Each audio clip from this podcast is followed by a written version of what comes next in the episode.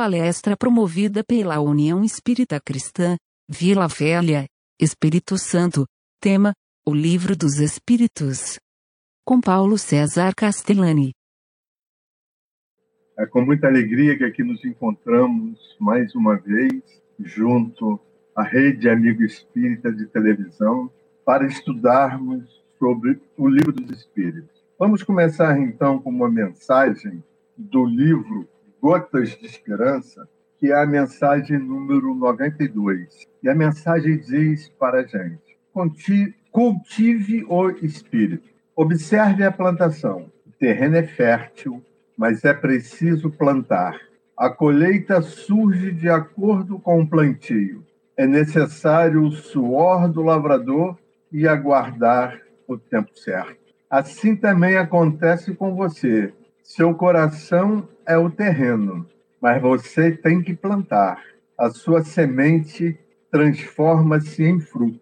Esforce-se. Os seus bons pensamentos e as boas obras são a semente. Espere, semeie o bem. Ele voltará em forma de abundante alegria. Cultivar o solo íntimo com sementes de bondade é colheita segura de felicidade. Portanto, cultive o espírito. Conforme eu disse, é uma alegria imensa estar aqui com vocês. E o nosso estudo de hoje é do Livro dos Espíritos. Mas vejam que interessante. Seria muito fácil abrir o Livro dos Espíritos e falar alguma coisa que ali está contido. Mas nós vamos fazer algumas reflexões. Como chegamos a um ponto que surgiu o Livro dos Espíritos? Como chegamos a um ponto aonde apareceu alguém chamado Hippolyte Leon de Lizard Rivail, com a ajuda da espiritualidade da sua época, nos idos de 1850, 55 mais precisamente, começou a trabalhar com a espiritualidade para adquirir informações. Então vamos iniciar com o seguinte questionamento: como tudo começou? Aí vamos fazer uma viagem no tempo. Vamos para os Estados Unidos. Vamos a Hydesville. Aqueles que conhecem os Estados Unidos verificam que Hydesville era, na época, um lugarejo, uma cidade pequenininha, pertencente ainda, chamado de Condado de Nova York, tá? E lá surgiu um fenômeno.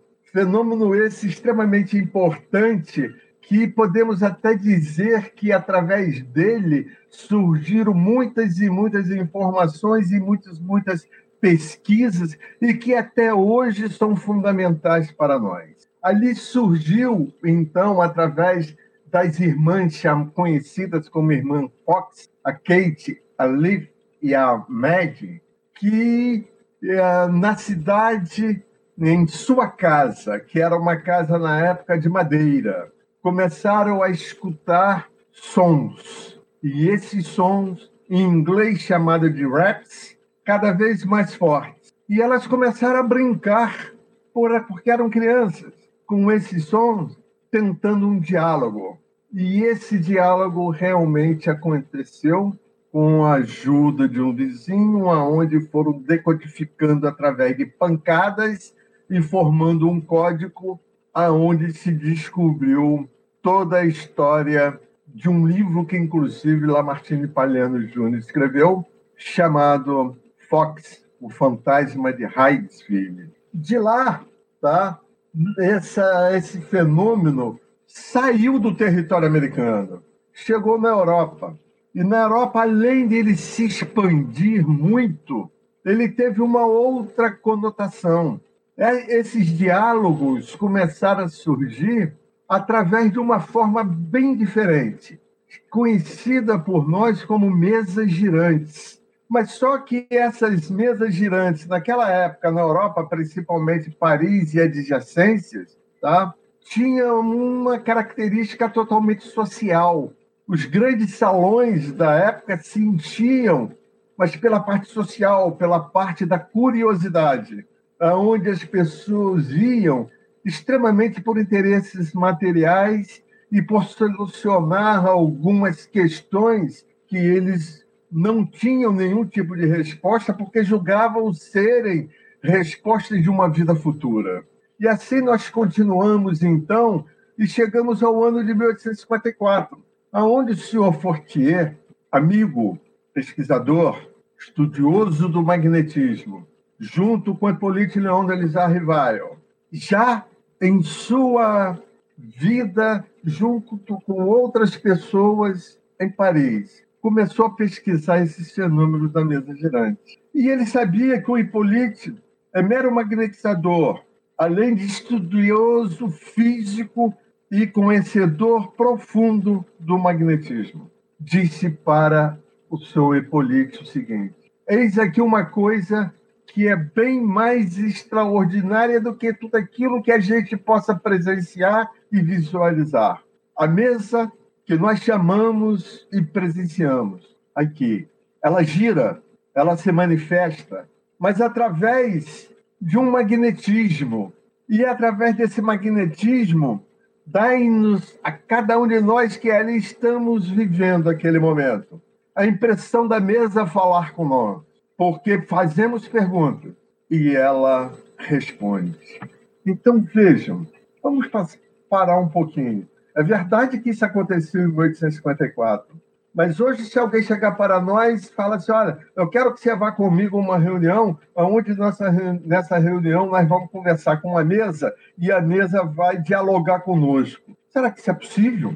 E principalmente Polito Leon Delisar, ilustre na época pelo seu, pela sua bagagem intelectual, ilustre na época pelo seu conhecimento científico, ilustre na época pelos vários idiomas que ele dominava e pela cultura francesa que ele levava a todos os segmentos da educação francesa. Se falando isso com um homem dessa envergadura intelectual, como é que ele poderia acreditar no Sofortier? Apesar de Sofortier ser um pesquisador como ele, apesar de Sofortier conhecer profundamente a física, o magnetismo, conforme ele conhecia, tá?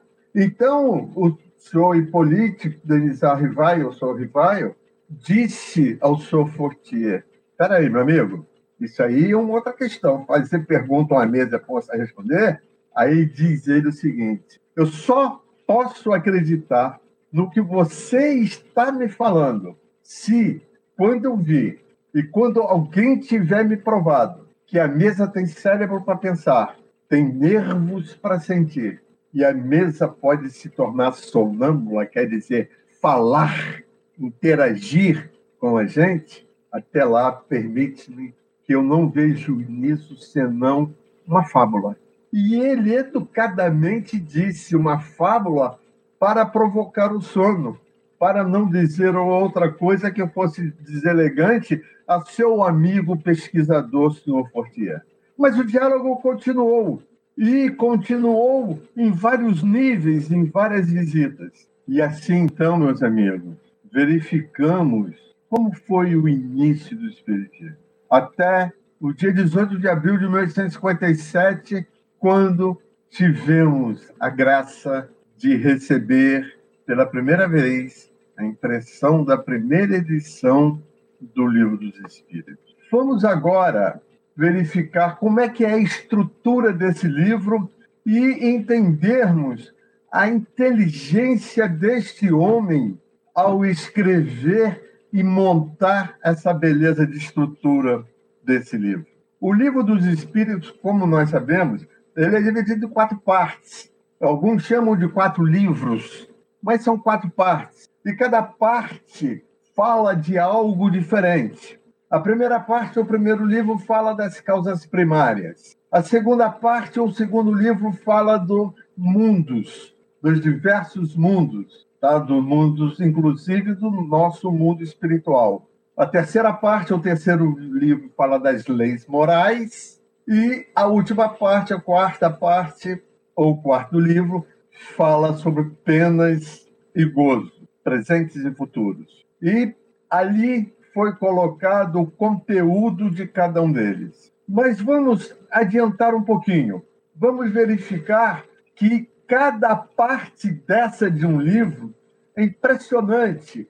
deu origem a uma pesquisa aprofundada que concluiu em livros diferentes. Então, repetindo a primeira parte, causas primárias, mundo dos espíritos, leis morais, esperanças e consolações, vamos agora no ano de 1861 com o um aprofundamento daquilo que estava escrito ali. Deu origem ao livro dos médiuns. Vejam, quem poderia não ser uma pessoa extremamente inteligente, formar um livro, dividir em partes e cada parte ser a origem de um novo livro mais aprofundado. Assim, então, passamos ao ano de 1864 com o Evangelho segundo o Espiritismo. Passamos ao ano de 1865 com o Céu e o Inferno. E passamos ao ano de 1868 com a Gênesis. Aqui está a base da nossa doutrina espírita. Aqui está o nosso Pentateuco, que foi originado do primeiro livro o livro dos espíritos. Olha que coisa linda, que coisa maravilhosa.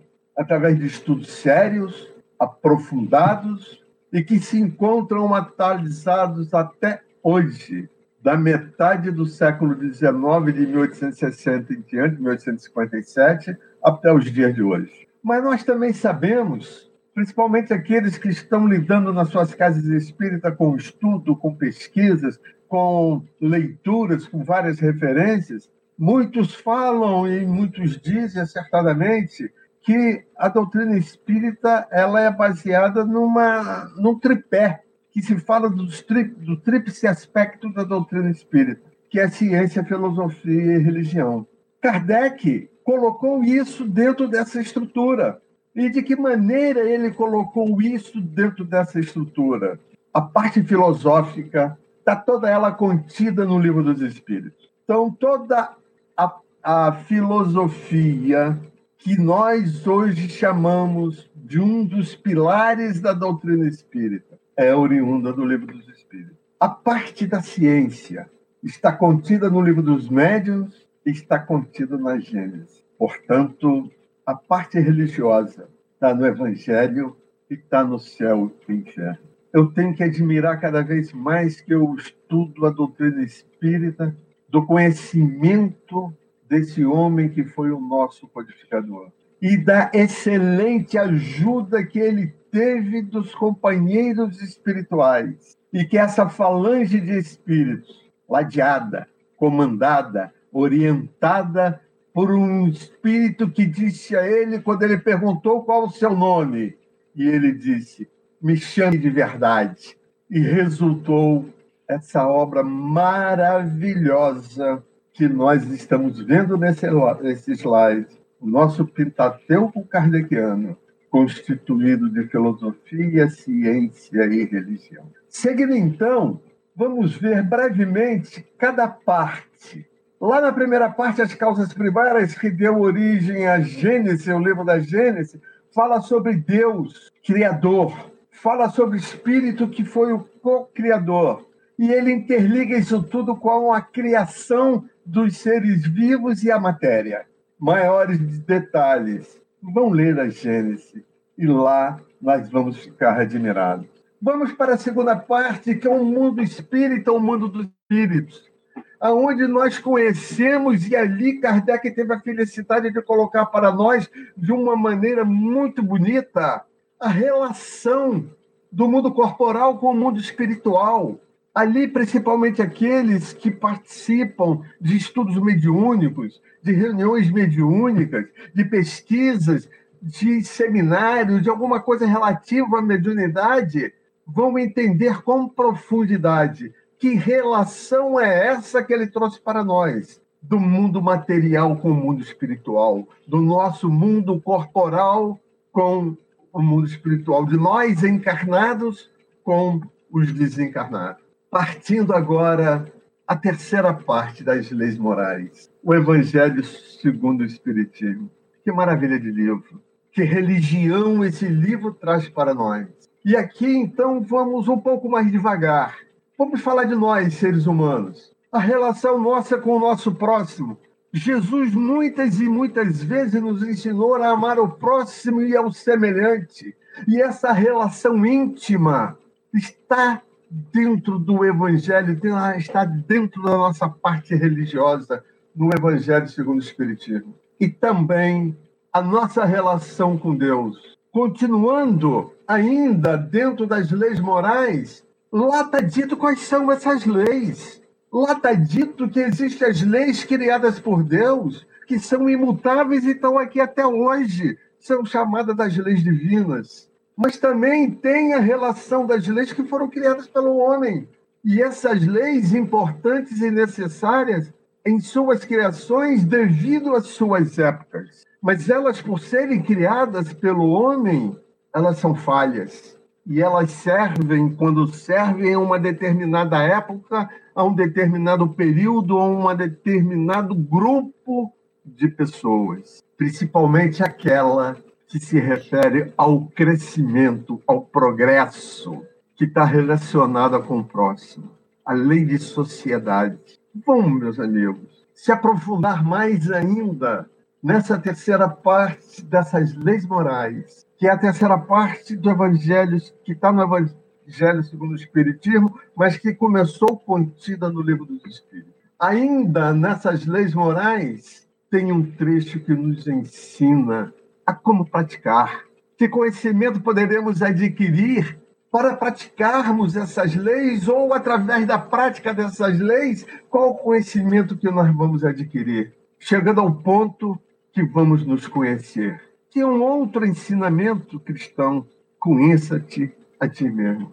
E lá nós vamos aprender, estudando as leis morais, a importância da virtude, que a parte sublime da virtude está no nosso despertar, no nosso desenvolvimento, no esforço que cada um de nós fazemos para vencermos as nossas más tendências, no esforço que cada um de nós fazemos para ajudar o próximo, para ajudar o semelhante, para melhorar os nossos pensamentos. Vamos lá, meus amigos, pegar essas leis morais e vamos estudá-las. Vamos agora à quarta parte.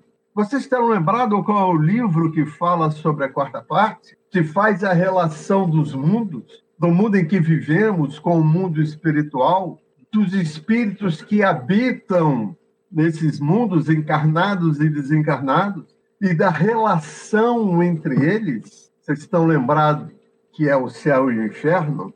Que é onde fala daquilo que nós sofremos hoje, porque sofremos, e fala sobre as penas futuras. Qual será o nosso posicionamento? Se pararmos o nosso estudo aqui, já teremos visualizado a beleza do aprendizado que Kardec nos trouxe, que Polite Leon Denis Arrivaio, depois Allan Kardec, preparou para nós através do seu primeiro livro da codificação, lançado em 18 de abril de 1857, há precisamente 164 anos atrás, que é o Livro dos Espíritos. Se em 164 anos de informações nós não aprendemos nada, porque a culpa é de quem?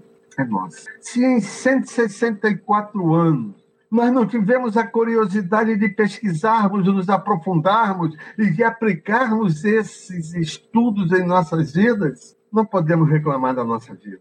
Não podemos reclamar que estamos ainda passando por uma série de problemas porque estamos habitando um planeta de provas e expiações. Por isso, cheios de experiências e que muitas delas nós nem sabemos que são experiências, porque não entendemos o conteúdo da doutrina espírita, que nos diz que chegaremos à regeneração quando nos melhorarmos, quando progredirmos, quando nos esforçarmos para chegarmos a um mundo melhor, chamado mundo de regeneração. Quem tem o costume de ler o livro dos Espíritos verifica que na parte final desse livro, que eu não vou entrar em muitos detalhes, apesar de eu ter trazido vários slides aqui para falar, mas é que eu não vou entrar em muitos detalhes de, por causa do horário. Lá existem nove itens. E vocês sabem sobre o que são falados nesses nove itens? São falados para aquelas pessoas que têm pensamentos contrários à nossa doutrina espírita. São aquelas pessoas que, além de ser materialistas, não têm nenhum tipo de religião. São aquelas pessoas que, mesmo tendo um tipo de religião, criticam as outras religiões por não serem as religiões delas, sem entender o porquê eles estão criticando. São pessoas que acreditam somente naquilo que vem, naquilo que tocam, naquilo que popam, sem levar em consideração que existe um mundo invisível, rico de informações, e que nós devemos conhecê-lo para melhorarmos o nosso aprendizado.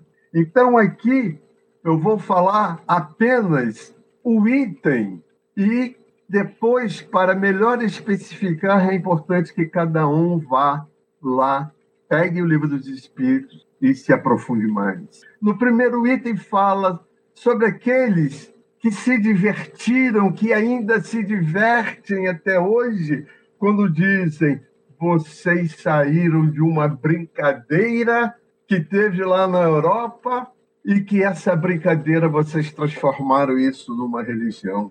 E sabemos que isso não é verdade. Tá?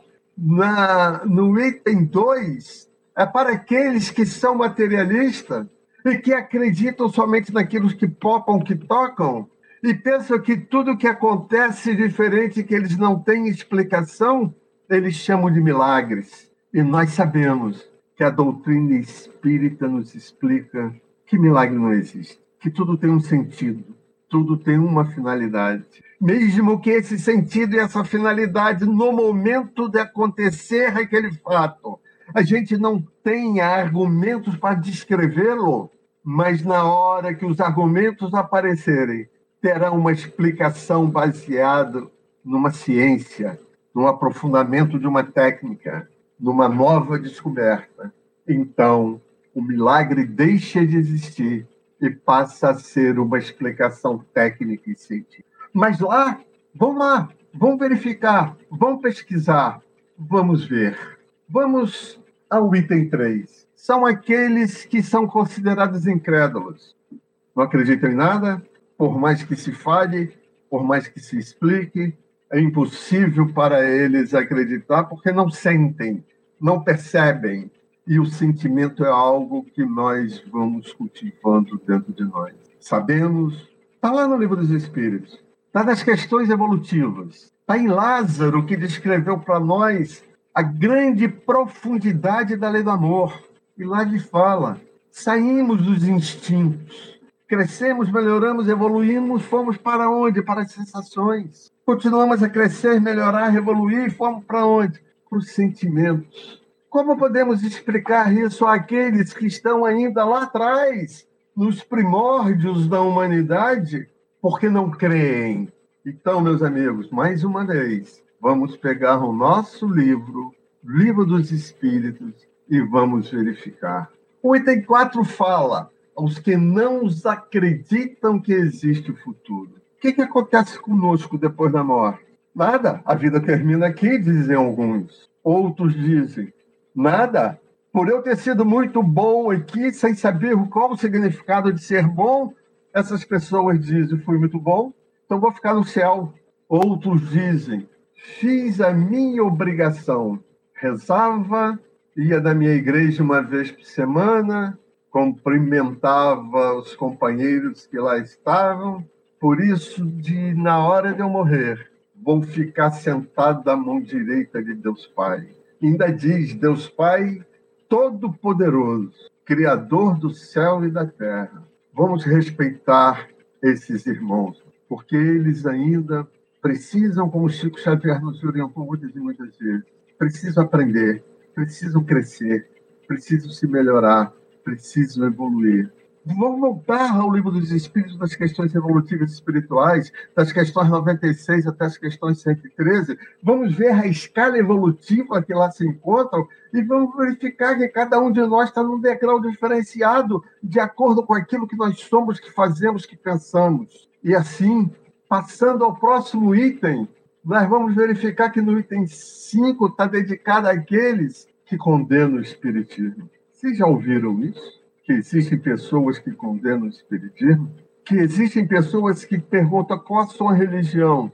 Eu sou espírita. Sai de perto de mim. Eu estou dizendo isso de uma maneira muito triste, porque isso já aconteceu comigo algumas vezes. De maneira triste que no momento eu não uma delas eu nem interpretei com tristeza, mas eu interpretei como ignorância do outro companheiro, a ignorância no sentido de não saber, de não compreender, de não entender o que é o Espiritismo. Uma feita, eu estava num casamento de uma igreja católica, junto da minha esposa, sentamos próximo um ao outro casal, que começou a conversar conosco. E o marido da senhora me perguntou: Você é católico? Aí eu disse: Não, eu sou espírita. Aí ele, na mesma hora, ele virou para mim e perguntou: Você não tem vergonha na sua cara de ser espírita, não? Hoje eu entendo a pergunta dele. Hoje eu entendo que perguntamos com rispidez, que perguntamos sem nenhum crédito, sem nenhuma base, sem nenhum conhecimento, porque desconhecemos totalmente totalmente, não só a parte religiosa, mas tudo que nos rodeia. E esse desconhecimento vem por falta de um preparo, por falta de um estudo. E já que nós estamos falando da parte religiosa, vamos lá verificar o item 5 do Livro dos Espíritos para nos aprofundarmos mais nessa matéria. Vamos agora, ainda dentro desse últimos nove itens ao item número seis, que está dedicado aos que dizem que o Espiritismo vem das práticas das manifestações materiais. Todas elas têm o mesmo foco, todas elas têm o mesmo sentido de, de desqualificar a beleza, a grandeza dessa obra doutrinária que nós temos na mão, que se chama doutrina espírita. Que nada mais é do que a manifestação dos ensinamentos de Jesus em sua época e que perdura até os dias de hoje. Há 2021 anos, Jesus exemplificou, mostrou, ensinou, sem separar ninguém, sem escolher ninguém, nem por classe, nem por conhecimento, nem por inteligência. Então, meus amigos, é uma beleza a nossa doutrina, desde que a conhecemos, a entendemos e passamos a aplicá-las em nossas vidas. Continuando no item 7. O item 7 é aquele que está dedicado aos que dizem ser adversário do Espiritismo. Para quê? Nós não devemos ser adversários de ninguém. Qual é a religião que ensina que devemos ser adversários dos outros? Se somos, é porque não entendemos a nossa religião. Se somos, é porque não entendemos que o próximo é o nosso semelhante. Se somos adversários de alguém, é porque ainda estamos num patamar muito baixo da escala evolutiva. E esses companheiros que lá estão falam coisas que não deveriam serem levantadas, mas que são devido ao desconhecimento deles. Aqui, essa parte está dividida em dois subitens. O primeiro subitem é os que negam sistematicamente tudo que é novo ou deles não venha e que falam sem conhecimento de causa. O segundo subitem está destinado àqueles que, sabendo muito bem o que pensam, daquilo que eles veem, da realidade que está em volta deles, mas mesmo assim eles combatem. Porque a intenção deles não é deixar que se propague uma doutrina que não seja a própria doutrina deles. É a mesma coisa que nós, que nos consideramos espíritas, que dizemos que somos espíritas, sairmos falando, combatendo qualquer uma outra doutrina religiosa. Inconcebível essa postura. E, continuando nessa escala, na terceira parte, fala aos que acham na moral espírita uma censura por demais severa aos seus atos ou às suas tendências. É aquele que, nos, que não consegue acompanhar a evolução que é o Espiritismo pede que cada um de nós faça em cada um de nós mesmos, na vida interior, porque requer o sacrifício. E eles pensam: não estou aqui para me sacrificar, estou aqui para os meus gozos terrenos, estou aqui para os meus prazeres, e que são prazeres deste mundo, que são prazeres materiais, que são prazeres corporais. Então, o item 7 fala sobre esses três tópicos daqueles que se dizem adversários da doutrina espírita. E vamos agora ao item oitavo, que é o penúltimo item. São aqueles que perguntam: ensinam os espíritos qualquer moral superior ao que disse o Cristo? Nós não somos superiores a ninguém, muito pelo contrário. Estamos num patamar de, para adquirir conhecimento, para nos melhorar, para nos transformar, para nos modificar, para sermos melhores. E um dia chegarmos, conforme lá eu falei, na ordem espiritual, no livro dos Espíritos, a condição de espíritos puros. Cristo é uma outra categoria bem superior. Um dia chegaremos lá? Sim. Mas quantos milênios ainda teremos na nossa jornada evolutiva? Este é o item número 8. E o último item lá colocado, o item 9. Aos que têm divergência de opinião sobre certos pontos da doutrina.